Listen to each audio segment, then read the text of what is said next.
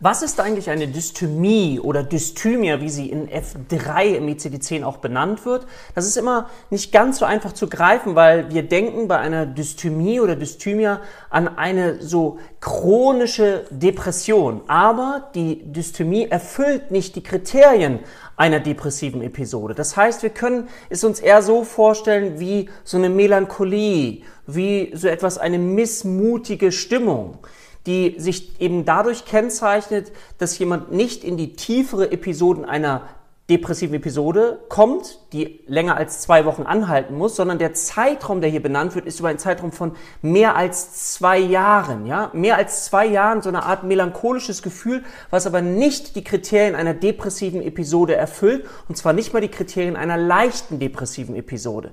Das ist ein Kennzeichen der Dysthymie oder Dysthymia, wie in ICD-10 benannt.